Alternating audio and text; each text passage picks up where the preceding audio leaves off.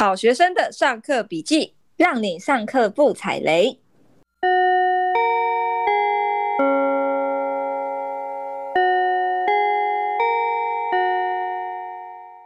大家好，我是好学生艾莉我是麻瓜 Tody。哎，Tody，最近疫情啊，大家不是都在家工作吗？对啊，像我们今天录音也是就没办法去录音室，我们就分开在家录。对，我觉得啊，像我现在很多本来在上班的那种上班族朋友，他们就。开始会对在家的工作会有一种幻想，所以啊，我想说，我今天就来分享一个我曾经做过但失败的副业，就是在家工作的副业啊、哦嗯。对对对，因为我以前也很有这样的幻想，所以我就有上各式各样的课。这是多久以前的事情？大概两年前吧。我先从灰我坑的朋友开场好了。好，我我有一个朋友啊，他是华裔的加拿大人。那我那时候认识他的时候，他很年轻哦，他其实只有二十五岁。然后那时候是他是在台湾学中文。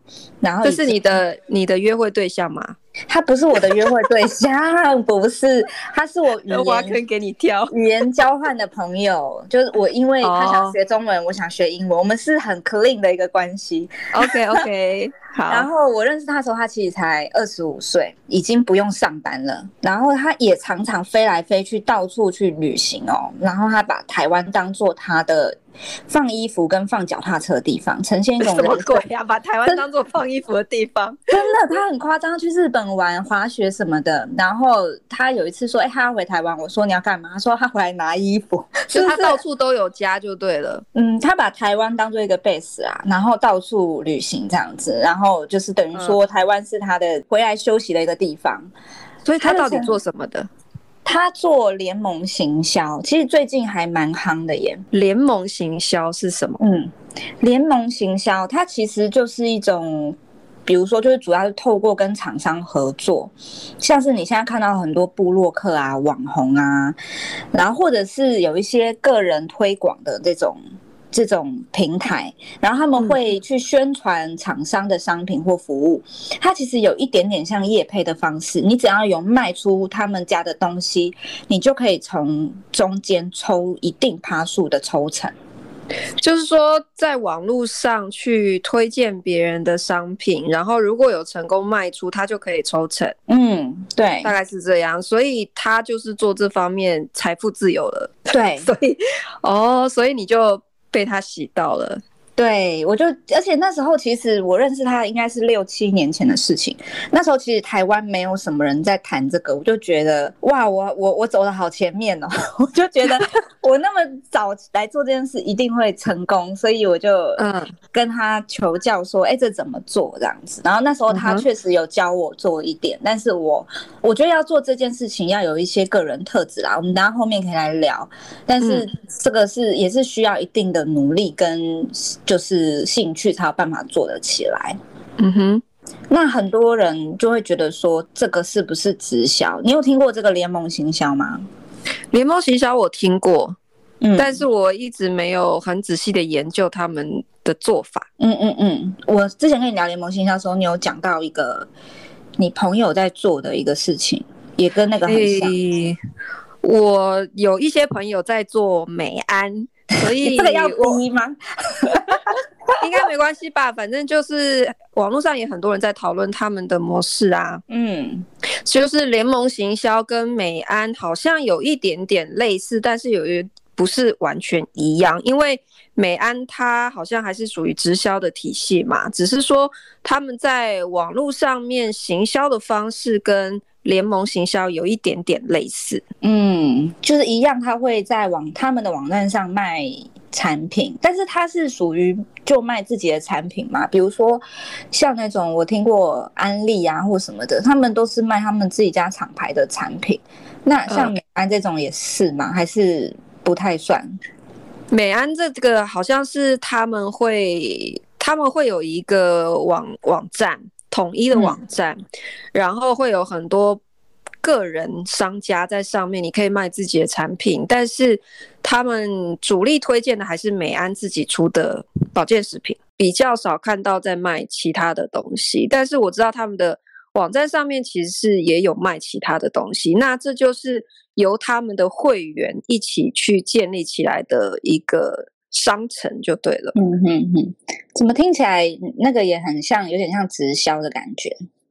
呃，美安是直销没错，因为他们是有奖金机制的。哦，对啊，那只是说我知道美安是加入这个组织的话，其实你每个月是有业绩压力的，大概是三千块左右。可是呢，据说就是事实上你每个月的消费一定会超过很多，你不可能只刚好买三千块，因为它的。产品单价都蛮高的，就是说你你只买一样，可能跨不过三千块的门槛。可是你买到第二样单品的话，一定就至少到四五千。欸、所以等于是你每月就是一定低消会有四五千的产生。所以然后你为了要达到，对，你为了要达到更多的业绩，嗯、你就必须就是要囤货，因为。你为了满足最低的业绩压力，你买了四五千块的货，可是你一个月内一定吃不完，自己吃不完。然后，可是你下个月又有新的 KPI 嘛，所以你就会越囤越多。这个其实就是直销啊。对啊，直销，对啊，以前安利也是这样子的嘛。OK。可是我现在要讲的这个联盟行销，很多人会以为它是直销，但是它跟直销其实是不太一样的。它其实最大的差别就是在于直销需要有下线，或者是你要从人脉身边去帮你做消费。但是联盟行销它的做法比较像是我经营一个网站，然后或经营一个社交平台这样子，然后不需要有什么样的，你必须得要朋友亲戚来买。那你你他是用自然流量导流量导入的方式，让哎有需要这方面资讯的人自己就会来你的网站上看，然后就是你就是你不需要囤货啦，就是你推荐了这个东西，然后你放了一个导购的连接，那如果有人买，你就有一点趴数的佣金；没有人买就，就就就没钱，就这样，就没差，就没差，就是没有什么所谓的业绩压力，它其实就只是。哎，你推销东西有没有人要买单？那如果买单，你就有趴数；如果没有人要买单，你也没有任何的压力在这样子。其实现在很多的电商平台好像都有推出这样联盟行销的合作方式嘛，比方说博客来、金石堂好像都有，对不对？嗯啊，对对对，像是因为可以，因为可以看到有一些就是专门读书的那些网红，他们常常也会推荐一些他读过的好书，然后下面可能会放一个他的博客来的推荐平台，那就表示说他是有加入他的联盟行销。如果你是透过他推荐的这个链接去购买的话，他就有一定回馈的奖金给到他。嗯，对啊，没错，像这种这种模式，其实最一开始啊，最把它弄得很大的、最有名的就是亚马逊，因为一开始他们只是一个小小的电商，嗯、他们其实没有什么名气，但是他们靠着说，哎。我找厂商来进驻我的网站，然后并且呢，我让一些人帮我去推销这些产品，然后我给他们比较高的趴数，他他是用这种方式去打响自己的知名度。现在亚马逊这种网站才会变得这么大。对，哦，就是从等于是从美国开始的。对，这这个方式是从美国开始的。那我今天要介绍的这个课啊，其实它也算是。呃，我觉得他算是把这样子的模式教人家怎么做这样模式导入到台湾来非常成功的人，因为我那时候六年前我想要找这样的课程。其实我没有找到，就是没有找到，就是太这样系统性的课程，我都是靠书或者是自己 Google 慢慢找、慢慢看。所以我那时候其实没有像这样系统性的课程。那这个课程我大概是两年前买的。那你只要去 Google 搜寻 Jerry 联盟行销，你就会找到他一大堆相关的，就是推荐他的课程的一些网站这样子。嗯，对。那他的课程呢、啊，叫做联盟行销大师班。那价格是多少？我当时买的价格大概是一万五千元。哦，一万五。嗯，它总共有八个单元，它里面的内容呢，它前面呢就教你怎么设定市场，那中间呢，当你设定完市场之后，你就要开始教你怎么架网站，那后面呢，它就教你各式各样怎么导入流量的方法，做一些呃搜寻网站引擎的优化，这样子。哦，呃，怎么设定市场是什么意思啊？他设定市场的方式是。他有讲到一个重点，就是这件事情，它不是你只是随便乱写几个关键字，比如说可能你想做减肥市场，写个减肥药啊，或减肥怎么，就是把它放进去就有用的。你要很长期的去经营，那你要这么长期的去经营的话，你要对这个市场是要有兴趣的。所以他一开始教你怎么设定市场这一块，其实就是第一个要找到自己有兴趣的市场，因为他说这件事情要。真的能 work，大概至少要半年的时间才能看得到成效。那你这半年说，你必须对于你自己要推荐的东西是很有兴趣的，才有办法持续。对对对对对。然后你找的市场也不能够太广泛。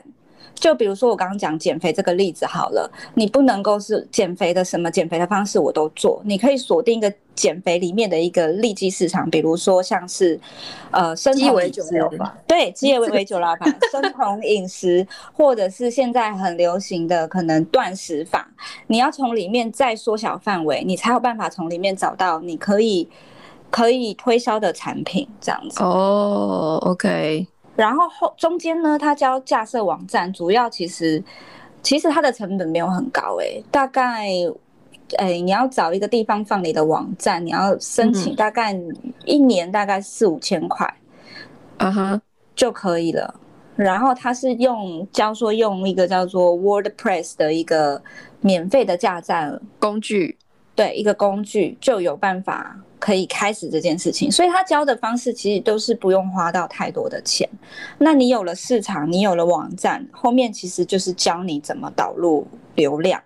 其实我觉得这一块是最痛苦的，也是我后来失败的原因。为什么？因为他教的方式，呃，他教的方式一个叫做 SEO 优化嘛。那对。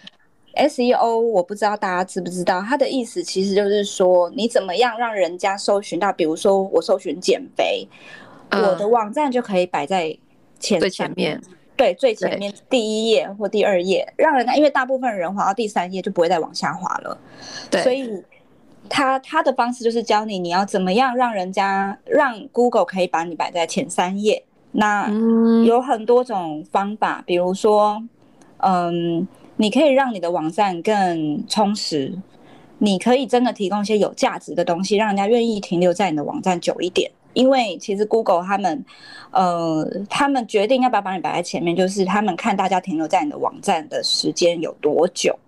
所以这件事情说到底，其实就是你还是要一直产内容，才有办法吸引人进去嘛，对不对？嗯，对，没错。而且，所以我觉得这件事情可能它最。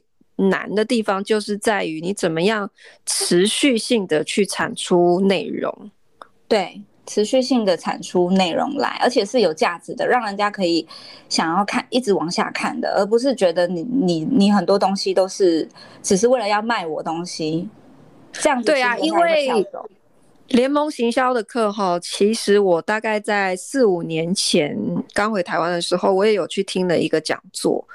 就也很巧，那个老师也叫 Jerry，可是跟你的这个 Jerry 是不同的老师。嗯，那他教的东西比较杂啦，就是他房地产也教，然后联盟行销也教，反正就是怎么样教人家赚一些被动收入的，他都讲。那在联盟行销的部分，他教人的方法也是说，你就是提供有价值的内容，然后可是他并没有去教你怎么设定市场。嗯，所以有可能一个人他，比方说现在我们要防疫怎么做，然后他就可能整理政府一些相关的讯息，这样子一篇文章，它也算是有价值内容的一个一个东西嘛。但也有可能下一篇他忽然又写到说，哎，这个减肥产品我很推荐，或怎样怎样怎样。所以它的主题如果没有一个聚焦的时候，你进到这个网站，其实你反而会觉得这是一个。好像是诈骗的网页还是什么的，因为它没有一个主题性，然后东写西写的，对，反而会让人非常的质疑。所以那时候我听完也是觉得 满头的问号这样子。对，然后我觉得去上课的人应该也是满头的问号。然后有一些人他是真的有想要有努力开始尝试，好，就按照老师教的方法写了一些就是导购的内容，可是。我事实上是非常怀疑这样子的一个效果的，因为你看哦，像我们现在买东西，我们都很怕被诈骗，对不对？对。你如果在网络上面，你看到一个不知名的人，然后他放了一个链接，其实你是不敢随便点开的。嗯，没错。那你又对啊？那你怎么可能就是某一个人写了一个推荐，然后说哎，欢迎从这边订购，你就真的点进去从这边买？你一定是就算。他介绍产品让你觉得很好，你也会跳转到其他比较可靠的电商平台去买嘛？对，对啊，所以我觉得这是这个联盟行销，我觉得会有一个困难在的地方。不过你讲的那种通常都是一页式网站，对不对？比较多。对，就是他他也有可能是自己架设的一个部落格啦，但是里面都在卖东西，都在推销，然后各式各样不同。种类对，而且你会很明显感觉到，你会很明显感觉到它是为推销而推销，就是很多产品事实上他根本自己就没有用过，嗯，他就在那边胡乱的，只是把人家的那个产品介绍拿来念一遍的感觉而已，然后对对对，其实他根本没有真的试用的心得，他也没有任何的比较，所以这样的文章在我眼里，我都会觉得根本就是垃圾讯息啊，根本就没有用啊。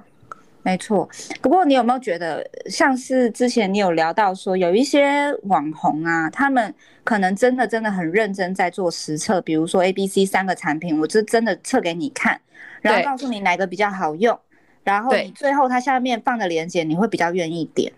对，这种就比较有说服力。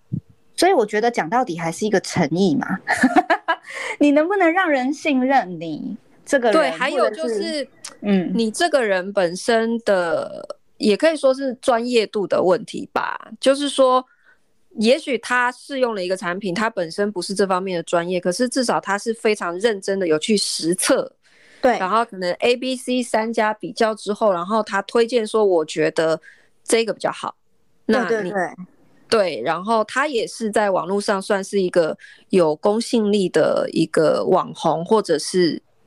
一个，他不能算素人呐、啊，就是至少是一个公开的人物，这样的人你比较愿意相信。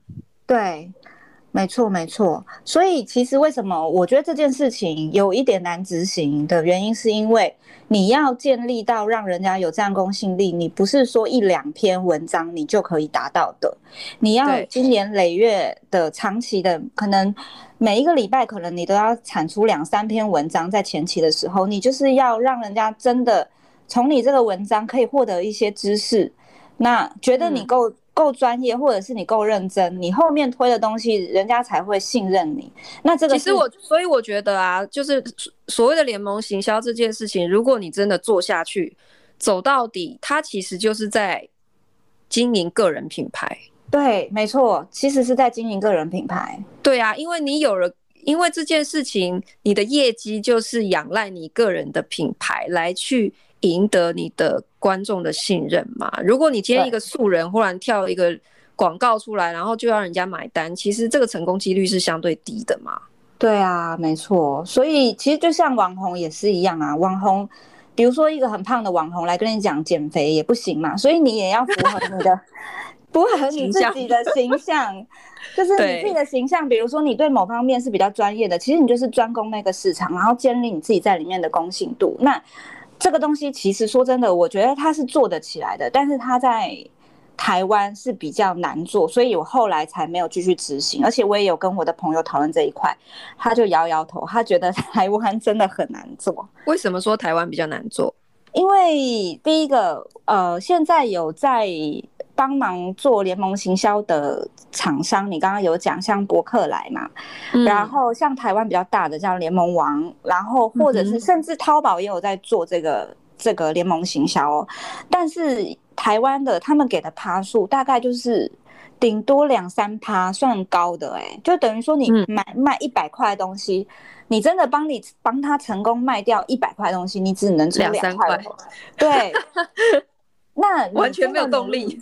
对，完全没有动力，跟国外比起来，那为什么国外做得起来？为什么亚马逊做得起来？他们其实动不动就给十趴以上，甚至有一些电子书哦，我知道的是他们有给到五十趴哦。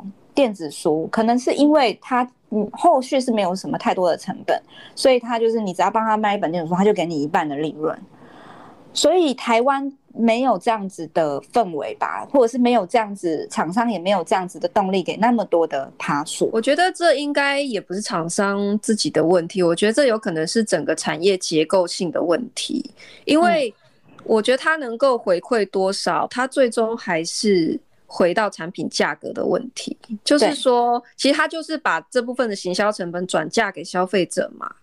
对。所以，也许国外他们的做法，因为他们卖的卖价也比较高，嗯，然后台湾的定价可能都是相对都已经偏低，已经薄利多销了，所以他没有办法再给更多的回馈。我觉得有可能是一些结构性的问题啦。嗯，也是有这个可能啦，所以台湾区真的是给给太少了，等于说我可能花三五个月帮你，为了建立这方面市场的呃公信力，然后再帮你卖，但是我只能赚到十十块二十块钱，我我觉得感觉起来那个比较起来没有那么多的回馈，再来就是我觉得台湾市场是偏小的。因为我朋友他是有办法可以这样子云游四海，也是因为他是加拿大人嘛，我是觉得他蛮聪明的啦。他把市场锁定在美国，美国的人口数是大概三亿多人呢、欸，所以他其实只要中，就是百分之一的人，他其实就，然后只要只要说搜寻引擎，他是在他是说他是摆在第一页的，只要搜寻高，他因为他是做高尔夫球具，只要搜寻高尔夫球具，他是可以在第一页的。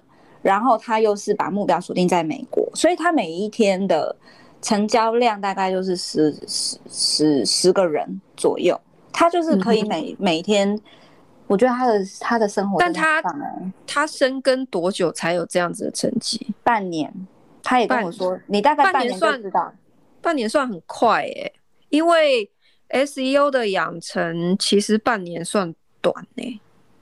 嗯，因为很多就是都要长期经营到好几年的时间才会比较有明显的效果，然后加上他选择的是一个高单价的商品啦，我觉得这也有有差别。因为你比方说你是博客来或者什么卖书的，那书本身就是一个单价很低的东西，然后你又回馈金两三趴下去，你推荐一本书其实就是赚个几块钱而已，当然就会比较缺乏动力。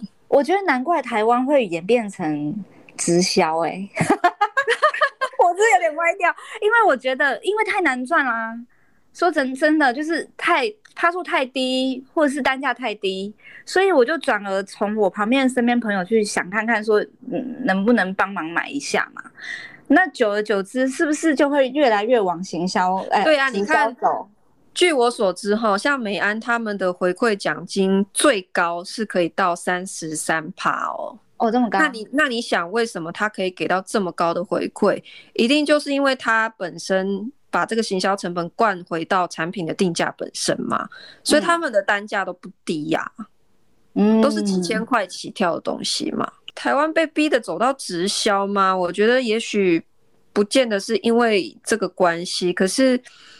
直销这件事情，因为本身很早以前大家对于直销就有一些负面的观感啦，所以如果要走到，比方说像美安这样子的一个行销联盟的模式，我觉得也要 蛮有强大的心理素质的，因为从直销行销的方式，一定都是从自己身边的人开始去推荐，然后当然他们也慢慢的。把自己当做一个网红的方式去去经营，就是我刚刚前面提到要经营个人品牌嘛，对，然后用个人卖你自己的脸，然后吸引更多的受众来，因为你的推荐愿意买你你的商品。只是说，我觉得现在这样子的一个行销模式，它的产品太狭隘了。你比方说，像是美安他们推荐的商品都是保健食品啊，那。他们为什么一直主主推保健食品？我相信一定有它的原因，可能就是因为它的回馈佣金是最高的，对，所以他们当然就只推荐这个。可能会员自己上架的商品，他没有办法给到这么高的回馈金，那当然其他人推荐的意愿也就相对低了嘛。我觉得这也是一个结构性的问题。我我觉得会不会是加入美安的人都是，就是很明显就是我就是来赚钱的。所以他 他一定就是先先看趴数最高的嘛，然后再把自己塑造成我是那方面的专家或网红，就是哦，就是会变成说让人家觉得没有那么的诚恳，或者是他们跟一般真正的网红不同点是，真正的网红他们对于他们自己，比如说美妆。或者是甚至你刚刚讲的可能保养品，他们是真的有兴趣的，他们可能本身是营养师或者是医生出身，他们真的就是对这方面有一定的专业，或者是有一定的兴趣。那他们再回头，呃，经营完自己的品牌之后，才会有厂商找上他们，这是感觉是两种不同的事情。可是会加入美安的人，其实就是很明显，就是我就是要来赚钱的。嗯，那我当然就是看哪里可以赚得多，我就往哪里走嘛。那他给人的感觉公信力就会降低很多。对啊，可是可是这件事情这样子走下去，就会变成你是在消费你自己的信用。我觉得是这样，因为当你自己推荐的商品，其实你自己都不是那么有把握，或者是甚至你自己并没有觉得它好，可是你为了赚钱，你不断的去推荐它，这个时候你是在消费你的人脉嘛？对啊。其实这个就又变回直销啦。说真的，他们把联盟行销把它完成直销的感觉了。但其实这个东西没有什么不好，因为其实它就是一种行销方式。但是你并不是用真的真心分享的方式，或者是对，我觉得这这整个所谓的联盟行销，它本身并没有什么问题，因为我们都说工具是中性的嘛。对啊，就是有这样子的课程，或是这样子一个行销的方式，它当然是帮助很多想要推广自己产品的人有有更高的能见度。那只是说落实到每一个人的行销执行方式，它有可能就变掉了。对对对，没错没错。不过现在因为刚刚讲的这些趴数的问题啊，说实话，台湾真的趴数给的很少。我知道的是。现在 Jerry 他们有开始发现了这个问题，会让人没有动力继续做下去，就会变得有一些蛮有流量的人，就是他可能在于可能减肥方面。很很，或者是各个方面很有流量的人，嗯、他们自己会去找厂商谈。比如说，他们用某个产品觉得很不错，他们就自己去跟厂商讲说：“那我跟你谈他说，那你看我的后台，我现在每个月或者是每一天的人流量就是一千人，有一千的人可以看得到。如果我推销你的产品，你可以、嗯、对，就是用这种方式直接，不要再透过一些，比如说我们刚刚讲的，可能联盟网或者是雅虎有在做。”然后伯克莱也有在做，就是跳过他们，因为他们一定还要再被扒一层皮嘛。我就其实这个就也也跟所谓的团购有点像的。哦，也是哈，就是一对，因为你看现在很多网红他们在做团购，其实也是类似这样的模式啊，就是可能是指厂商直接找到找上他们来做业配，只是你不知道它背后的一个拆成的模式是怎么样嘛。那有一些它是直接。拿一笔费用，那你的业绩高低跟我无关。那有一些是有挂业绩高低，那越业业绩越好，当然他抽的趴数也越高。有的是这样子的，联盟行销它一直在变形嘛，它呈现出来方式可能最后我们看到的会是团购，也有可能是直销也有可能是像你学的这套课最早期，呃，散户自己在做个人推广的这种形式。对啊，你知道我那时候最最最最痛苦，就是没有办法执行下去。就是我当时啊，曾经写过一两篇文章，然后一篇文章就要花我八个小时的时间。真的假的？真的，因为其实它没有你想象中的，你想写什么就写什么哟。它其实因为你今天就是要放到 Google 上去嘛，让 Google 可以搜寻得到你，所以你得照他们的模式，照他们游戏规则走。你写的东西，你必须要符合他们的口味，人家才看得到你嘛。所以，那你，那你当时你当时写什么？哦，你是写什么产品？我 我本来想说我，我我其实蛮对水电这一块蛮有兴趣。水电哦，我一开始是写书啦，然后后面对水电有兴趣，我就写水电。其实这件事情我一直没有放弃过，哦、就是。哪一天心血来潮，我又拿起来写一写，这样子想说看看有没有什么帮助。然后我我记得我后面有写过水电，但是我没有卖东西，因为其实他的课程讲的是你要先吸引一票观众来，对，对你有兴趣，或对你所分享的知识有兴趣，所以我一开始写的东西其实是教人家怎么样，为什么热水器会忽冷忽热，先从这个开始写。哦，就是先纯分享的形式。对，纯分享说，如果对这方面有困扰或有兴趣的人，他们可以借由我的文章得到一些知识，然后渐渐的，我想要收集一些这样子的客群，然后再开始卖我觉得好用的工具。结果你纯分享完就放弃了，大概我写了两篇吧，我就放弃了，因为我写一篇要写八个小时，哎，天哪，我真的是很累，哎，我所以其实就就根本没有比上班更省事，没有啊，就是我上班我可能八小时，我可能有两小时在摸鱼啊，我我 就比上班还累，是非常专心的在写这个文章，哎，所以我后来觉得这个太累，其实在家工作。自由业者没有大家想象的这么的快乐，这个前期啦，前期啦，我必须这样讲，前期你会比较辛苦一点，就像这个老师他讲的方式一样，你前期只是在打造一个帮你赚钱的机器，你会比较辛苦。半年后等到这个机器建立起来，它有自然的流量导入之后，你后面可能就不用那么辛苦。你本来要写八小时，变成写五小时，而且很有可能你前面半年都是没有收入的。对，前面半年其实不要想有收入这件事。对，所以其实是非常辛苦的。对啊，我朋友跟我说，他前半年也真的没收入，他是半年后才开始有人买单哦。那那这个买单也不代表可以 cover 你的成本哦，嗯、但是你只能知道说，哎。开始有起色，有人对你的网站有兴趣，有人对你的产品有兴趣，你只能知道这件事情而已。如果你要走的是比较正规的，也不是说正规，就是比较走比较诚信，让人家信任，比较像是一个 KOL 的一个角色的话，嗯、你必须要花这么长时间去耕耘。对啊，对啊，所以其实这件事情，你说真的只是当成副业来做，它又不容易成功，但是。你真的要当成主业专心来做，你又必须要放掉你现在的正职上班的工作，但是你前期可能不会有收入，所以我觉得这个是难的一个地方诶。你在前期要花非常多的时间，否则你不会成功。可是你做这件事情又是希望你可以用你闲暇的时间帮你增加被动收入，但是如果你没有办法克服掉前期那一段零收入，但是要投入大量心力的。时间的话，那你其实也没有办法启动这件事情。对啊，我觉得是啊，就是你你如果要把副业变成主业，你要有一定的心理准备，是这件事情真的没有你想的这么简单。